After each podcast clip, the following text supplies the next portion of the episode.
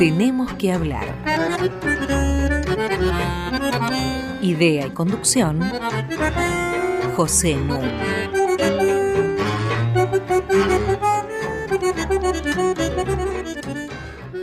Muy buenas noches. Hoy tenemos que hablar de un tema muy importante y generalmente no abordado en los medios.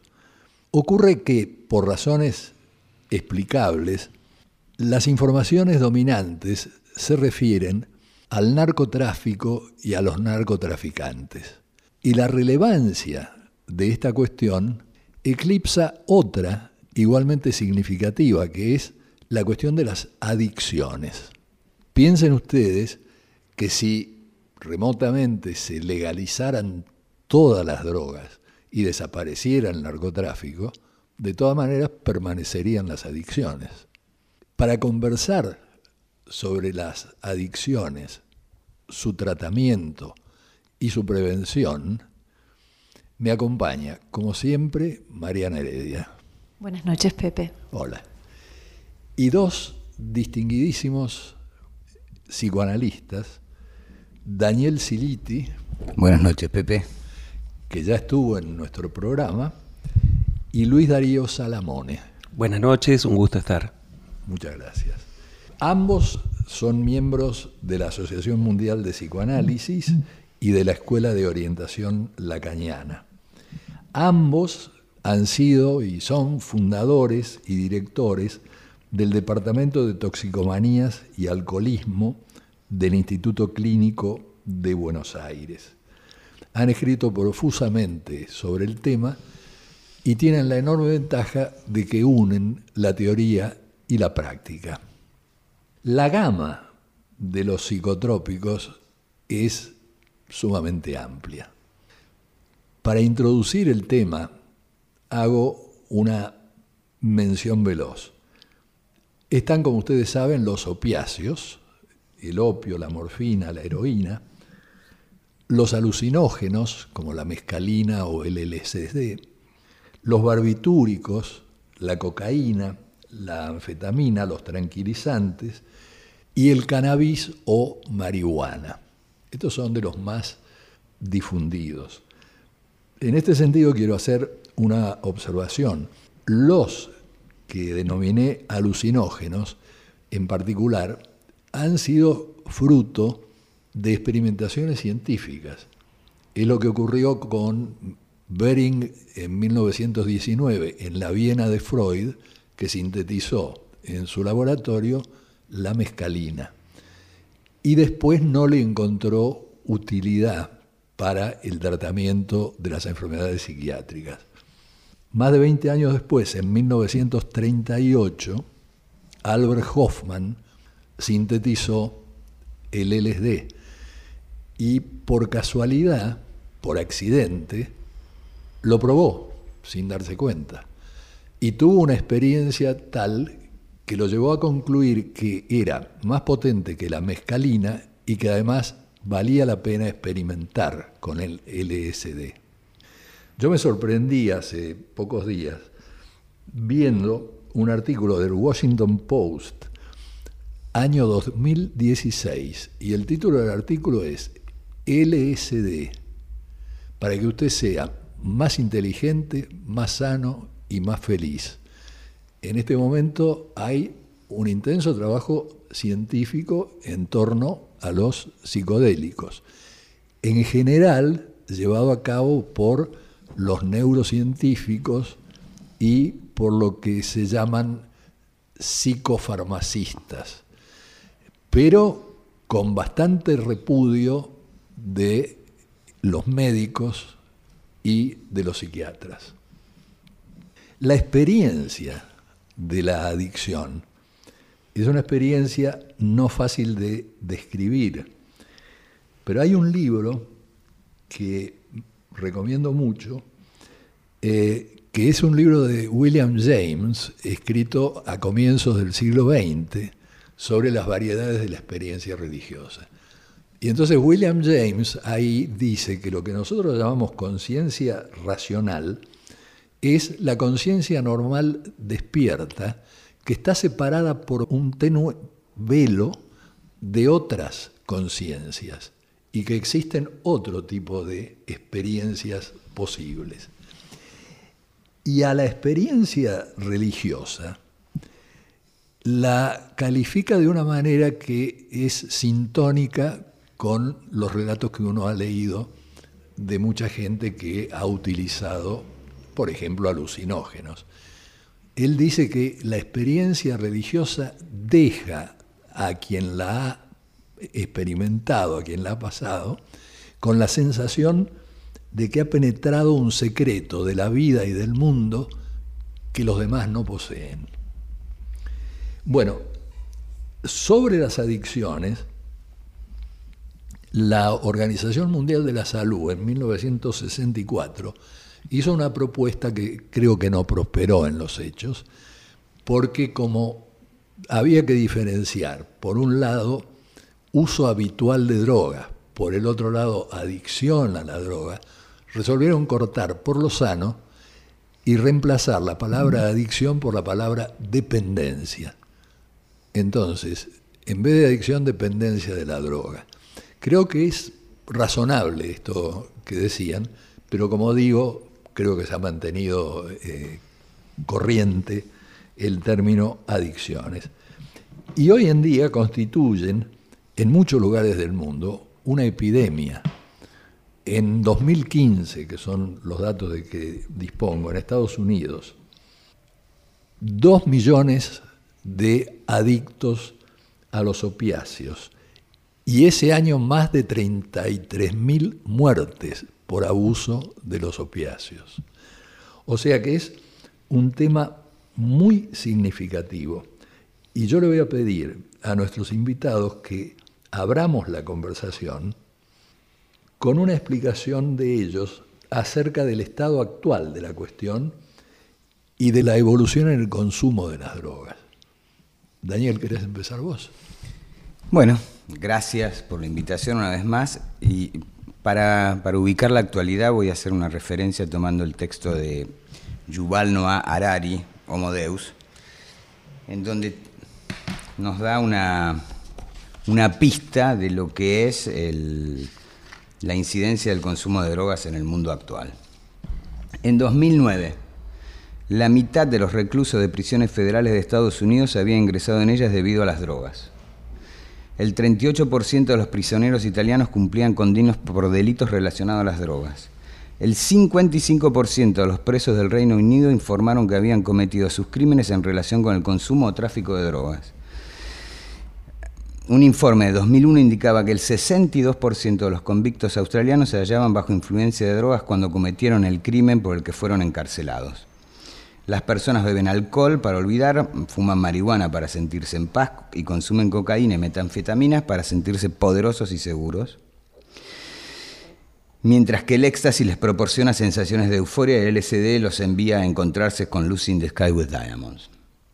Lo que algunas personas esperan obtener estudiando, trabajando, sacando adelante una familia, otras intentan obtenerlo de manera mucho más fácil mediante la adecuada administración de moléculas esto constituye una amenaza existencial al orden social y económico, razón por la que los países libran una guerra tenaz, sangrienta y desesperada contra el crimen bioquímico.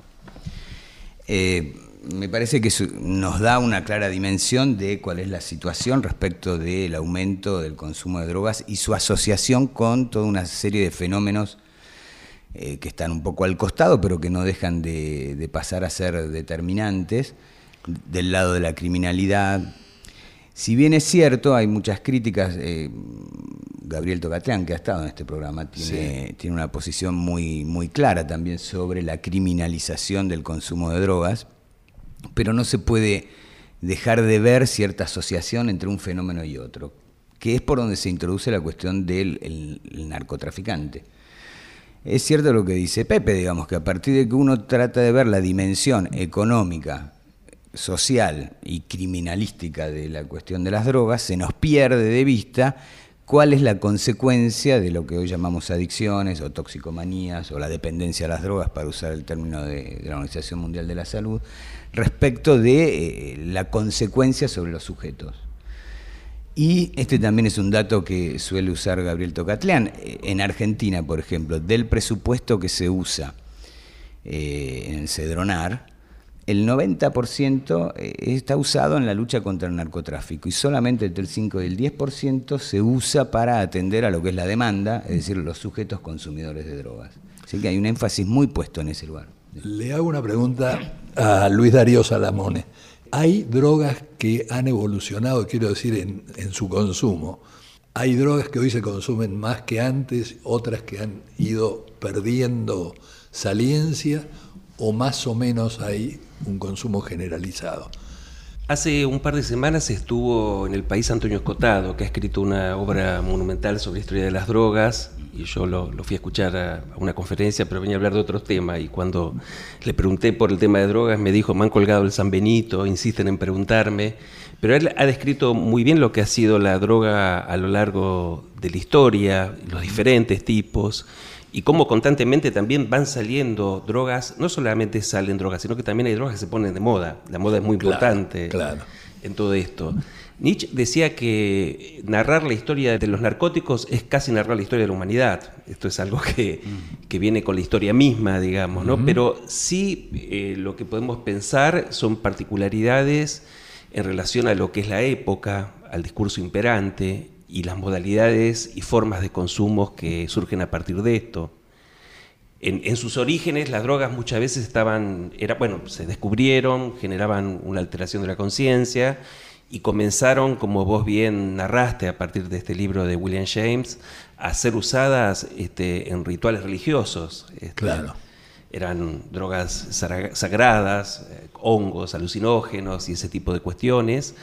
Este, incluso el, primer eh, hombre acusado de tenencia de drogas fue alrededor del año 500 a.C., fue Alcibíades, mm. que se robó eh, lo que se usaba en los misterios este, para bueno, comunicarse con los dioses y fue, fue castigado por eso.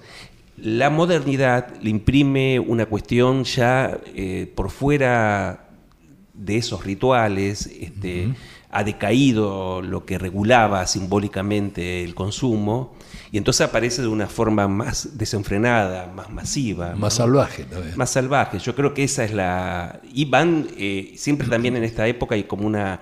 Hay un gusto a probar cosas nuevas, hay una, un empuje a probar lo nuevo, entonces van surgiendo cosas a veces con diferentes ropajes, que son cuestiones que se renuevan y se tiran de otra manera. Sí, como esto que decíamos del LSD, que tuvo su gran eclosión en los años 60 ¿no? y que ahora reaparece. Yo diría que eh, vamos a hacer una pausa musical y seguimos esta conversación en el próximo bloque.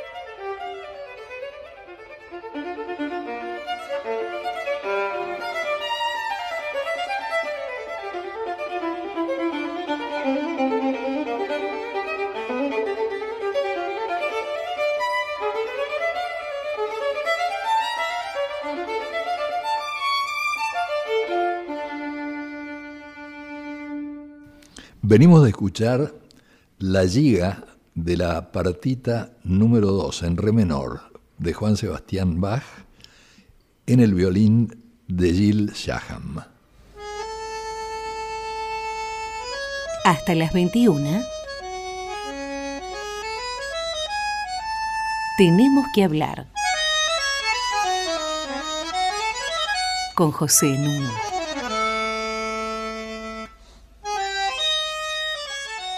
Estoy conversando sobre el tema de las adicciones con Mariana Heredia, Daniel Siliti y Luis Darío Salamone.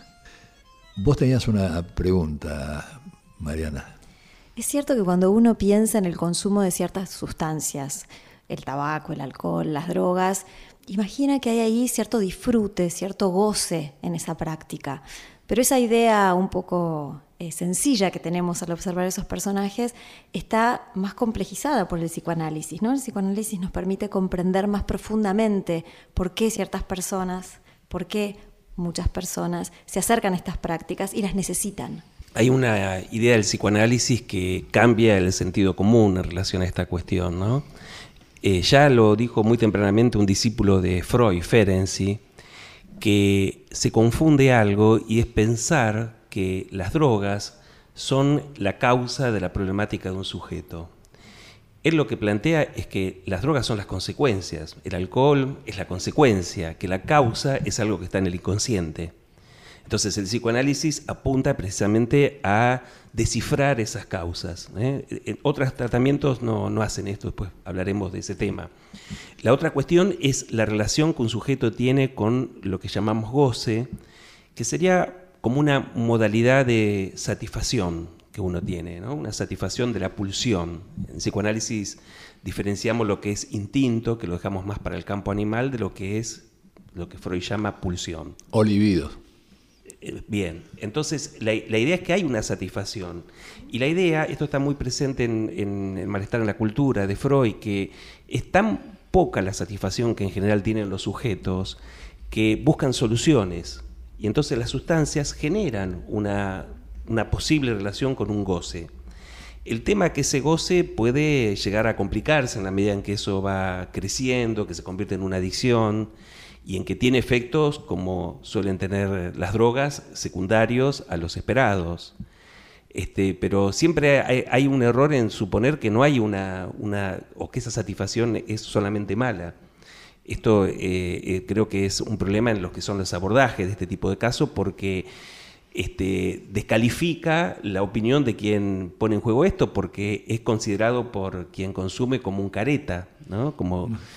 Eh, poniendo en juego algo del orden de lo moral, digamos. ¿no? Y por ahí lo interesante es esto, que podamos tener programas como este para que nos permitan entender bien qué es lo que se pone en juego y qué satisfacción se obtiene. Eso nos lleva de la mano a la pregunta más o menos obvia. ¿Cuáles son las principales causas que llevan a consumir drogas? Uno pensaría en el sufrimiento, el dolor, este, la búsqueda simple de placeres. Voy a, tomar algo que dice este mismo libro que acabo de leer, Homo Deus de Harari, y él dice, el desafío que se busca en el siglo XXI es el de la adquisición de la felicidad completa para el hombre. Y no vacila allí en decir que el camino tomado para este, adquirir la felicidad completa es la bioquímica, la química y la introducción de los químicos. Y bueno, pasa allí por una cantidad de, cuestiones algo más este, aceptado en términos científicos, el uso de la ritalina para resolver los problemas de educación, el uso de los antidepresivos para cuando uno está un poco triste, un poco bajoneado, digamos, cómo es eh, como cierta legalidad en el uso de los químicos que avalan la idea de que el químico, o a través del químico, se adquiere la felicidad. Daniel, me parece muy importante lo que decís porque da cuenta de que las adicciones a ciertas sustancias no se limitan a las sustancias prohibidas y que hay parte del problema de la adicción que se juega también con medicamentos que se venden en las farmacias y que se consumen de manera abusiva y generan también dependencia y efectos secundarios, ¿no? Sí, hay dos cosas que quiero tomar lo que dice Mariana. Efectivamente, que una droga sea legal o ilegal depende estrictamente del poder ejecutivo de cada país.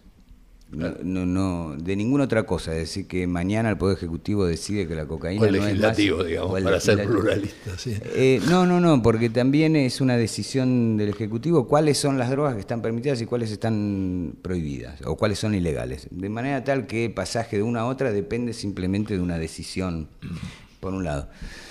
Por otro lado, retomando a Delfos, no, no- no por la pitonisa, sino que la entrada a- al, al templo en Delfos eh, tenía dos eh, inscripciones. Una era, que, que no van mal con el psicoanálisis, la primera era conócete a ti mismo y la segunda era nada en exceso. Y creo que por allí tenemos también una, una vertiente abierta. Pero ¿por qué dejaste a un lado la pitonisa? Si vos Bueno, bueno, eh, solo que comentábamos que eh, eh, la pitonisa allí en, en el oráculo de Delfos, eh, lo que se ha descubierto es que abajo del asiento donde, donde se sentaba la pitonisa antes de dar sus, sus sentencias y sus, sus Profecía. sus profecías. eh, abajo de ese asiento había gases naturales que salían de la Tierra que eran completamente alucinógenos y, y de, en esto constaba el trance de la pitonisa por lo cual daba sus profecías y demás. Así que ten en cuenta que muchas hazañas eh, griegas han sido hechas bajo los, bajo los augurios de, de una señora drogada. No, no, no solo griega, hay- había una costumbre en Egipto de que en el, cuando moría alguien, en lugar de poner en una lápida que en paz descanse, eh, se le ponía una inscripción que decía que en el viaje te provean de comida y cerveza. Mira, este, claro, porque uno asocia, leyendo la prominencia que le dan los diarios a las noticias policiales, ¿no es cierto? Uno asocia el consumo más habitual de droga con el muchachito de una villa miseria captado por los narcotraficantes y entonces primero tienen que inducirlo a volverse adicto para que después esté desesperado por vender droga para obtener dinero para conseguir droga. Ahora, en ese caso lo que estaría en juego sería la miseria, el sufrimiento del sujeto, ¿no? Hay un detalle, eh, que la lógica no es, uno supone que la lógica es esa, pero no es exactamente esa, es mucho más compleja en términos sociales. Eh, imaginemos por un instante esto, un chico, 10 años, Sí. eh, hijos de padres que no tienen trabajo, viven en la villa, en la miseria, y viene alguien y le dice, mira, ahora estas tres cuadras a la redonda las manejas vos. Yo te voy a dar eh, 5 mil pesos por semana para que manejes esto, lo que tenés que hacer es repartir esto.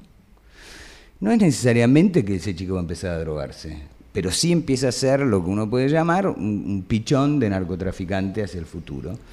Y es muy complejo porque a alguien que está en la miserabilidad en la que esos chicos están, de golpe darle el empoderamiento. Es decir, el chico a partir de ese momento es el jefe de la cuadra. Eh, dinero, que los padres no pueden conseguir por ninguna otra vía. De ahí no es muy difícil a que salte a tomar pasta base, eh, Paco, que, también tiene ese efecto de empoderamiento. Entonces, en términos este, sociales, es muy complejo el, el abordaje, muy complejo. Pero quería ir un poco al punto este de, cuando vos decís las causas, digamos que las causas en este sentido atraviesan todas las, casas- las clases sociales. Y tal vez uno puede, si quiere hacer un estudio sociológico de las causas, va a tener que ubicar distintas cuestiones de acuerdo a las, a las clases sociales. Pero a mí me, me gusta cuando Harari pone ahí en el centro la cuestión de la felicidad, que es el mismo tema que toma Freud en el artículo que cita Luis, eh, El malestar en la cultura, que es un texto del año 1929. Eh, Que a Freud eh, no le gustaba. No le gustaba, pero es, es- Es fundamental como texto, pero Freud abomina de ese texto. Iba a tener otro título. Freud había pensado como título La infelicidad en la cultura. Después cambió por malestar. Claro. O sea que está directamente en relación a lo que vos decías de la búsqueda de la felicidad, la cuestión. ¿no? Claro, y él llega ahí a esta conclusión, no es posible la felicidad tal como la entendemos. Entonces tiene dos vertientes. Efectivamente plantea la cuestión de los químicos, de las drogas, y toma lo que Mariana eh, decías antes respecto de que como tienen efecto inmediato en el cuerpo, con sensaciones de, de placenteras y de felicidad supuesta, son los más efectivos, dice él, son los más eficaces.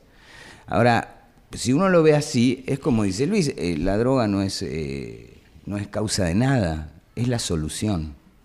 La droga es una solución al malestar. Claro. Y quiero agregar lo que Freud propone como, como contrapartida a esto, que es, él allí mismo dice, el hecho de que la felicidad no sea posible no quiere decir que uno no pueda ni debe dejar de tratar de intentar por todos los medios de acceder a ella. Es decir, que Freud no cede a la tentación de la felicidad transitaria o plena que la droga puede dar, sino que él empuja hacia el lado del deseo, que creo que va a ser una de nuestras claves en relación. Pero él consumió. ¿no? Él fue un gran consumidor de cocaína. Vamos a hacer una pausa para pensar en esto.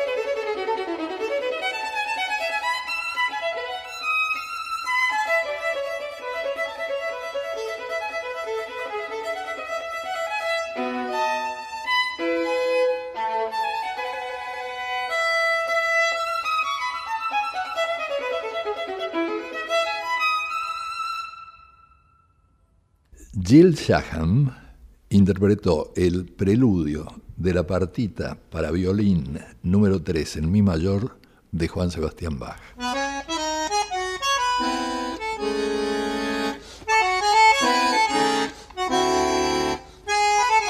Seguimos con José Nun. Tenemos que hablar arroba radionacional.gov.ar para comunicarse con nosotros. Y para bajar cualquiera de nuestros programas, basta con entrar a la página web de la radio www.radionacional.com.ar barra podcasts. Sigo conversando con Mariana Heredia, con Daniel Siliti y con Luis Darío Salamone acerca de las adicciones. Hablábamos de estas prácticas que tenía Freud al comienzo de su carrera de consumir cocaína. Me parece que hay veces que pensamos las adicciones de una manera un poco moralista, homologando a quienes simplemente experimentan sustancias y viven experiencias extrañas alguna vez, y aquellos que dependen y que resuelven sus problemas a través de esta vía. ¿Cómo lo toma el psicoanálisis? ¿Son las dos cosas lo mismo? Lo que planteaba Pepe en relación al consumo de, Freud y la cocaína es una buena muestra de cómo muchas de las sustancias que después pasan a ser adictivas, ilegales, etcétera, en principio entran este, como objeto de experimentación por parte de la medicina. Esto no solamente pasó, en esa época Freud todavía no era psicoanalista, sino que estaba ejerciendo como médico y buscando soluciones, eh, algún anestésico eficaz, pero casi todas las drogas que después se popularizan este, tienen su origen en, prácticas médicas. Eh, la última estrella de este sistema ha sido el éxtasis. ¿eh? También ha salido de un laboratorio y se pretendía, se iba a llamar empatía la droga en principio. Y se comenzó a usar incluso en, cuando se hacían eh, terapias de pareja, se le suministraba éxtasis y eran muy buenas las sesiones. Este, y se, después pasó a, se pasan, uno se da cuenta de que eso tiene una, problemática, tiene efectos secundarios. Lo mismo pasó con el LSD que se vendía en las farmacias, ¿no? Este, una cosa es cuando se experimenta y eso tiene un uso médico y otra cosa es cuando eso ya deja de ser una sustancia, este, que es muy interesante, un término que nosotros usamos para una revista que se llama Farmacom, que está sacado de la de la antigüedad, pero que remite a, farmacia, porque Farmacón, eh, y esto ya está planteado por Platón, tiene el doble uso de que la sustancia puede ser el remedio o el veneno. Entonces, esa es la cuestión, ¿no? Cuando una sustancia deja de ser una solución para convertirse en un problema. Claro. Ahora, en tipo de tratamiento, hay una gran variedad históricamente. ¿Podés hacer alguna reseña, Daniel? Mm.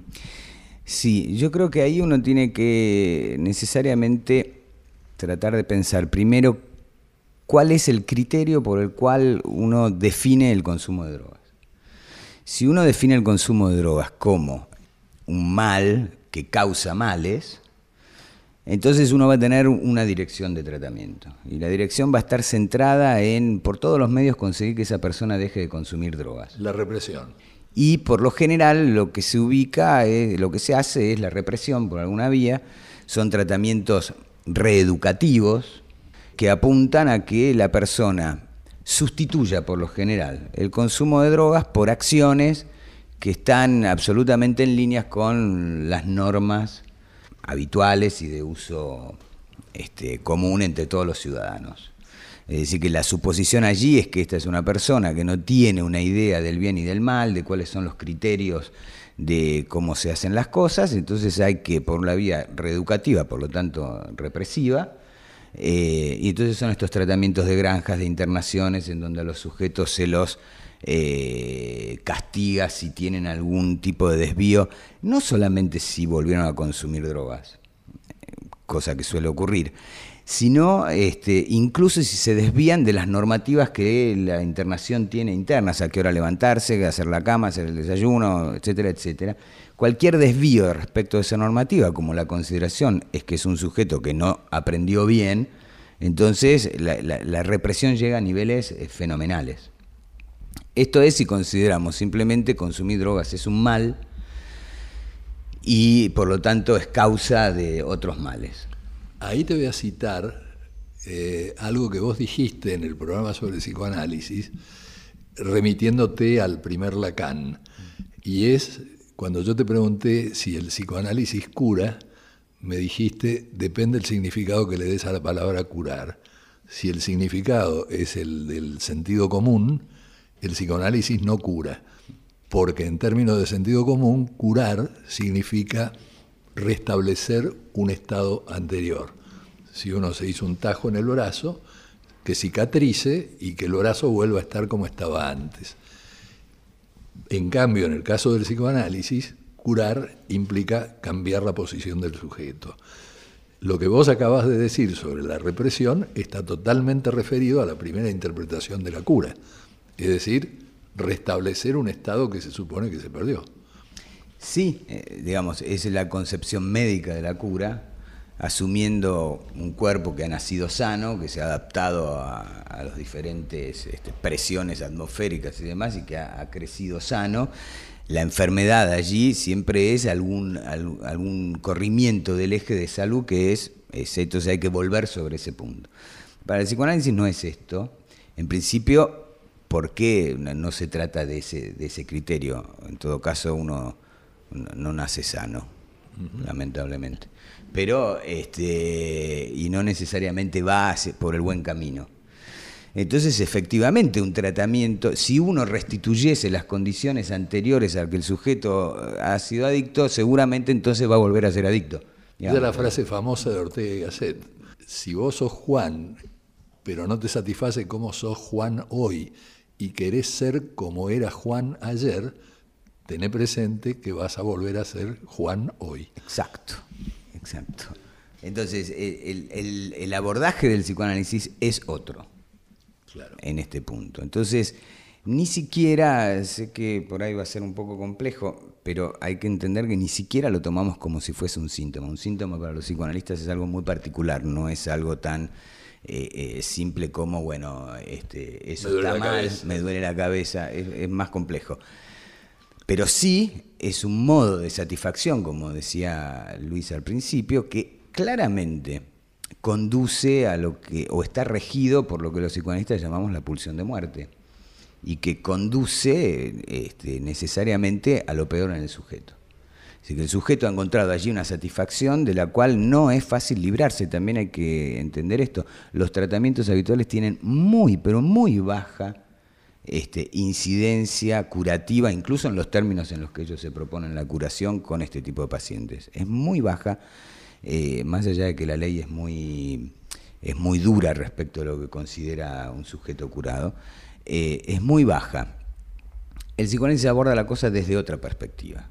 En principio, como decía Luis, lo primero que hacemos es tratar de escuchar cuál es la opinión que el sujeto tiene de su misma posición es decir, que no, rehusamos porque no tenemos de antemano la idea de lo que está bien y lo que está mal. No es una, una terapia moral. Eh, no es tampoco una, terapia que define lo que es mejor o peor para el tejido social. Entonces lo primero que tenemos que hacer es escuchar qué es lo que el sujeto tiene para decir de su propio padecimiento. Eh, digamos que eh, se parte de un lugar completamente distinto.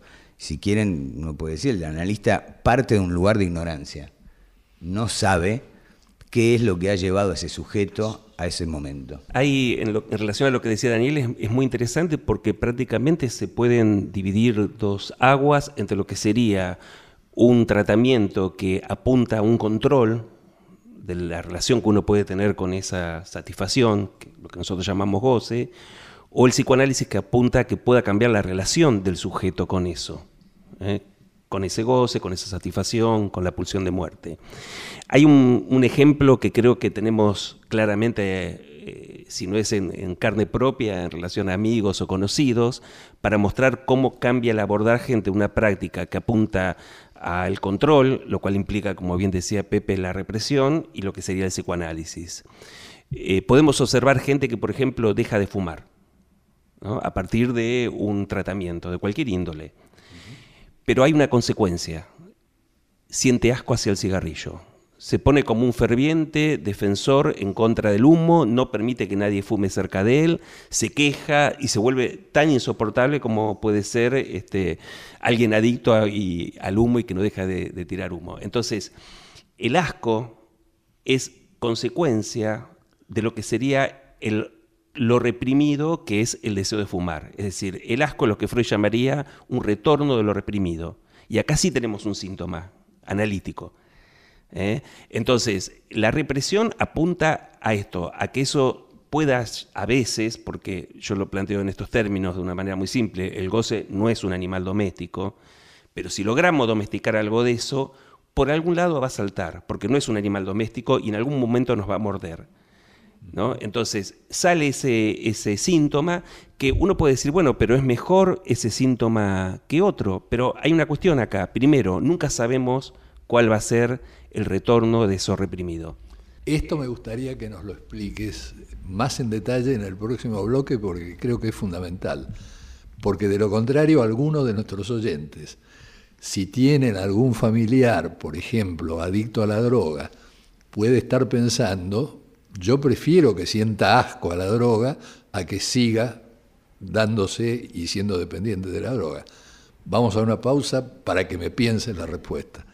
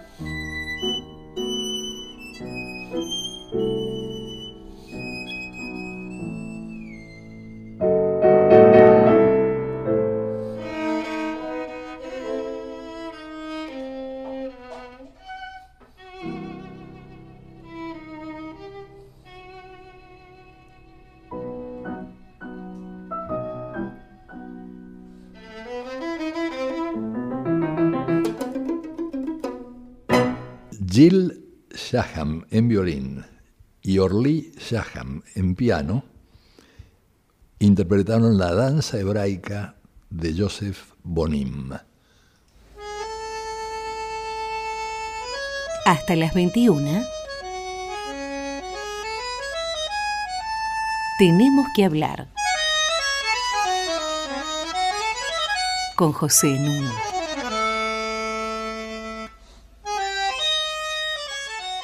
Estoy conversando con Mariana Heredia, Daniel Siliti, Luis Darío Salamone acerca de las adicciones.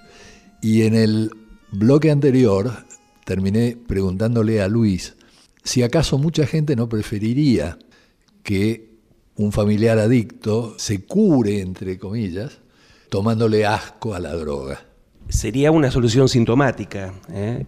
Lo que pasa son dos cuestiones. Por un lado, que nunca sabemos qué solución sintomática puede surgir, porque eso no es manejado por uno. Eh, Freud eso ya lo descubrió tempranamente. Si se apuesta a la represión, eso sale en un síntoma, no se sabe cuál, puede ser mejor, puede ser peor. Pero supongamos que sea el asco. Bueno, si es el asco, este, tiene también una consecuencia negativa de que cada vez que aparezca algo del deseo del sujeto, es muy probable que esto esté acompañado del asco y que el asco empiece a jugarse en el campo de la sexualidad, por ejemplo, porque esto no es ajeno a una satisfacción también. Claro. Entonces, la apuesta a la represión genera un síntoma, no se sabe cuál, y puede ser eh, negativo para el sujeto siempre. Es decir Por ahí no tan nocivo. Como decía Daniel antes, la adicción en sí misma no es un síntoma. El síntoma aparece ahora, con la represión. Exactamente. Ahí recién comienza un trabajo sobre lo que es propiamente un síntoma analítico. Yo tenía un analizante que cuando llegó al tratamiento lo primero que me dijo es, yo vengo para dejar de fumar marihuana, eso sí, si dejo de fumar marihuana me convierto en un asesino serial. Y para confirmar su amenaza empezó a regalarme libros de asesinos seriales. Tengo una colección de 10, 15 libros de asesinos seriales. Este, y si bien puede tomarse como un chiste, este era un sujeto este, que tenía cierta estabilidad a partir del consumo de marihuana. Este, y es lo que le permitía andar por la vida, le traía una consecuencia negativa que era que un juez le había prohibido ver a sus hijos porque le ofrecía marihuana. Y entonces él quería librarse de eso, pero con la advertencia de que el goce de lo que le venía de la pulsión de muerte, por algún lado se podía llegar a jugar. Hay, eh, hay una cuestión. En verdad, como dice Luis, cuando aparece el asco, si se renunció a la droga a manos de la represión y aparece el asco, allí recién empieza un psicoanálisis, propiamente dicho. Allí recién el psicoanalista tiene un espacio donde trabajar en la relación al inconsciente. Es decir, porque no hay nada que diga que una vez que haya aparecido el asco, en el tiempo el asco no se vaya a resolver consumiendo de nuevo. Absolutamente nada, porque es la- la- el cambio de una satisfacción por otra. Ahora esta otra es inconsciente, jugada en el asco y demás, pero no hay nada que diga que no, que no va a retornar sobre ese mismo punto la vía de satisfacción. Entonces, como hablábamos antes con Luis, eh, hay que ver que los tratamientos represivos tienen una eficacia muy baja, de alrededor, como decías vos recién, de un 5%, y respecto a los cuales muchos no tienen estadística de qué pasó después. Digamos, después de que salieron de la internación, por ejemplo. Pero entonces hay que ver que para un analista no terminó el tratamiento allí donde el sujeto construyó una barrera del consumo por la vía del asco, sino que recién empieza. Recién allí empieza verdaderamente un tratamiento que pueda llevar a que el sujeto cambie la relación con la satisfacción y que emerja desde ese lugar algo del deseo del sujeto, no de la represión al deseo. Es importante esto que decís, Daniel, porque da cuenta, por un lado, para quienes nos están escuchando, por un lado que hay situaciones que son realmente dramáticas y que exigen de algún modo una intervención que evite que la persona siga haciéndose mal a sí mismo o a otros, pero que el trabajo es largo, que tal vez una evaluación más o menos rápida de la evolución de un tratamiento represivo llevaría a conclusiones demasiado optimistas y que en realidad muchas de estas dificultades suponen un trabajo de largo plazo en el cual el psicoanálisis se revela más eficaz, digamos, o en todo caso más capaz de reconectar al sujeto con deseos y con formas de manejar su desasosiego de una manera más constructiva, ¿no es cierto? Ahora, el psicoanalista a veces ordena la internación de un paciente, ¿no es cierto? El psicoanalista eh, a veces ordena montones de cosas. La, la internación, hasta puede ordenar no consumir, eh, hasta puede ordenar que no se lo moleste al sujeto, que se lo deje consumir. Eh, digamos, eh, hay, hay- hay una definición que da Lacan en algún momento donde dice psicoanálisis es todo aquello que hace un psicoanalista. Es decir, que el analista tiene que tomar una posición sobre lo que pasa con ese sujeto. Por eso hay que escucharlo primero. Y efectivamente, como dice Mariana, hay momentos en que uno está en juego la vida propia de otros y, la internación es lo que corresponde, hasta tanto uno pueda tener allí un sujeto que al menos pueda responder por lo que dice.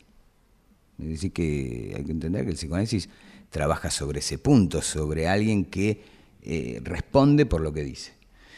Eh, entonces sí, se puede, ¿por qué no? La internación no es algo, la medicación tampoco es algo rechazado por el analista. El punto no es ese, el punto es qué lugar tiene eso en el, progreso de una cura. Esta es la, es la diferencia. Entonces allí donde muchos podrían concluir, se curó efectivamente, porque ahora tiene asco a tomar drogas, nosotros más bien planteamos no se curó nada. Estaba en principio eh, pudiendo empezar un tratamiento para. Eh, y creo que es una diferencia sustancial. Hay algo que es, es interesante que es el mito que hay también con respecto a las internaciones, porque como decía Daniel, a veces son necesarias, pero no hay que pensar que eso cura, eso puede frenar a alguien. Yo a lo largo de, todos estos años he preguntado a muchísima gente que trabaja en clínicas qué porcentaje de éxito tienen y el promedio es muy bajo. El promedio sería casi del 5%. Y también hay un detalle. Muchos de los que salen, como bien dijo Daniel, de la internación, salen desaforados para consumir, salen con el organismo limpio y es cuando se juegan muchos casos de sobredosis porque consumen lo que estaban acostumbrados a consumir cuando eh, venían en ese tren de consumo, pero ahora están limpios, con el organismo limpio, y eso le provoca una sobredosis. Entonces, hasta puede ser, si eso no está bajo la égida de un tratamiento, este, puede ser hasta complejo, digamos. ¿no? El Juan que eras ayer va a ser el Juan que sos hoy. Mm. Es decir, es decir, lo volviste para atrás y llega otra vez a lo mismo. Creo que hay que poder dimensionar algo, porque por ahí uno preocupa en términos sociales y mucho la gravedad que implica el consumo de drogas, y no se visualiza bien lo, lo complejo y lo grave que es el consumo de drogas. Es, como una paradoja. Entonces, cuando llega un paciente, hay que poder tener una evaluación muy precisa de cuál es la función de la droga en ese paciente, cuáles pueden ser las consecuencias de que ese paciente deje de drogarse y tomando en cuenta eso, ¿cuáles deben ser las, los elementos a tener en cuenta frente a esas consecuencias posibles? Hay pacientes que son psicóticos y se estabilizan en el consumo de drogas. Y si uno eh, se apura a hacer que el paciente deje de drogarse, eh, consigue un esquizofrénico perfectamente brotado y uno no sabe dónde puede terminar eso. Quiero decir, no es tan simple como decir, dado que la droga es un mal, entonces la eliminamos. Eh, lo es en un punto, pero hay que repensar la función y el valor de ese mal. Pienso que este programa se llama Tenemos que hablar y en distintas emisiones tratamos cómo muchas veces en el espacio público se pide sangre, se pide mayor represión, se pide ¿no? mayor violencia, sin darse cuenta de que eso tiene el efecto muchas veces contrario al que se busca. ¿No? Me parece que lo que estamos viendo hoy es que con las adicciones, incluso con el tratamiento de las adicciones, no con el combate del narcotráfico, sino con el intento de librar a aquellos que dependen de ciertas sustancias de esa dependencia, la solución no es represiva, sino que pasa justamente por la palabra, por un tratamiento cuidadoso y a veces de largo plazo, pero en todo caso que pueda escuchar al sujeto y contribuir a que participe de la construcción de esa solución. Lo que nos lleva a un tema que no vamos a poder tratar hoy, que es el tema de la prevención. ¿Cómo se hace para actuar sobre este fenómeno preventivamente? Y es un tema muy complejo que yo no veo que esté en discusión. Está en discusión el narcotráfico, ¿no es cierto? La detención de los narcotraficantes, pero la prevención del consumo de drogas, no. Y les quería terminar con una pregunta. ¿El consumo de drogas para esparcimiento es real, vale decir, jóvenes tecnócratas de clase media que al terminar la jornada se reúnen y consumen alguna droga? Y dicen, yo no soy adicto. Y entonces ahí interviene la definición de la Organización Mundial de la Salud si no es dependiente, si se puede privar este, de eso cuando él quiere, todavía no lo consideramos un caso patológico.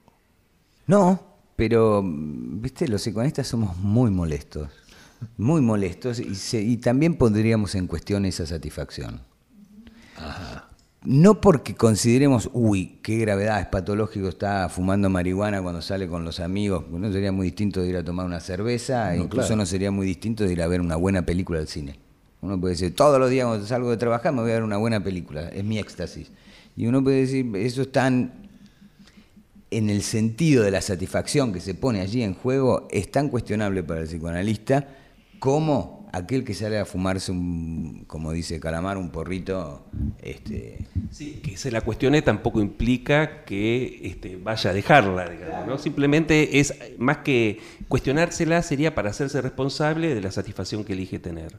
Tenemos que terminar el programa, lamentablemente, aquí. Yo lo que les voy a proponer y que conversemos durante la semana se acerca la temporada de los deseos de felicidad. Entonces, si a partir de lo que conversamos hoy, tendrían ganas de que charlemos un poco sobre su visión de la felicidad. ¿Qué es ser feliz?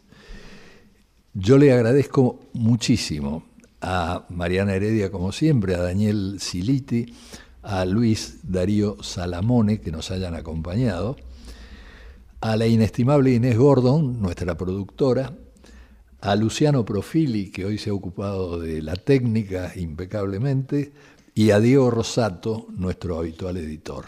Y como diría Wimpy,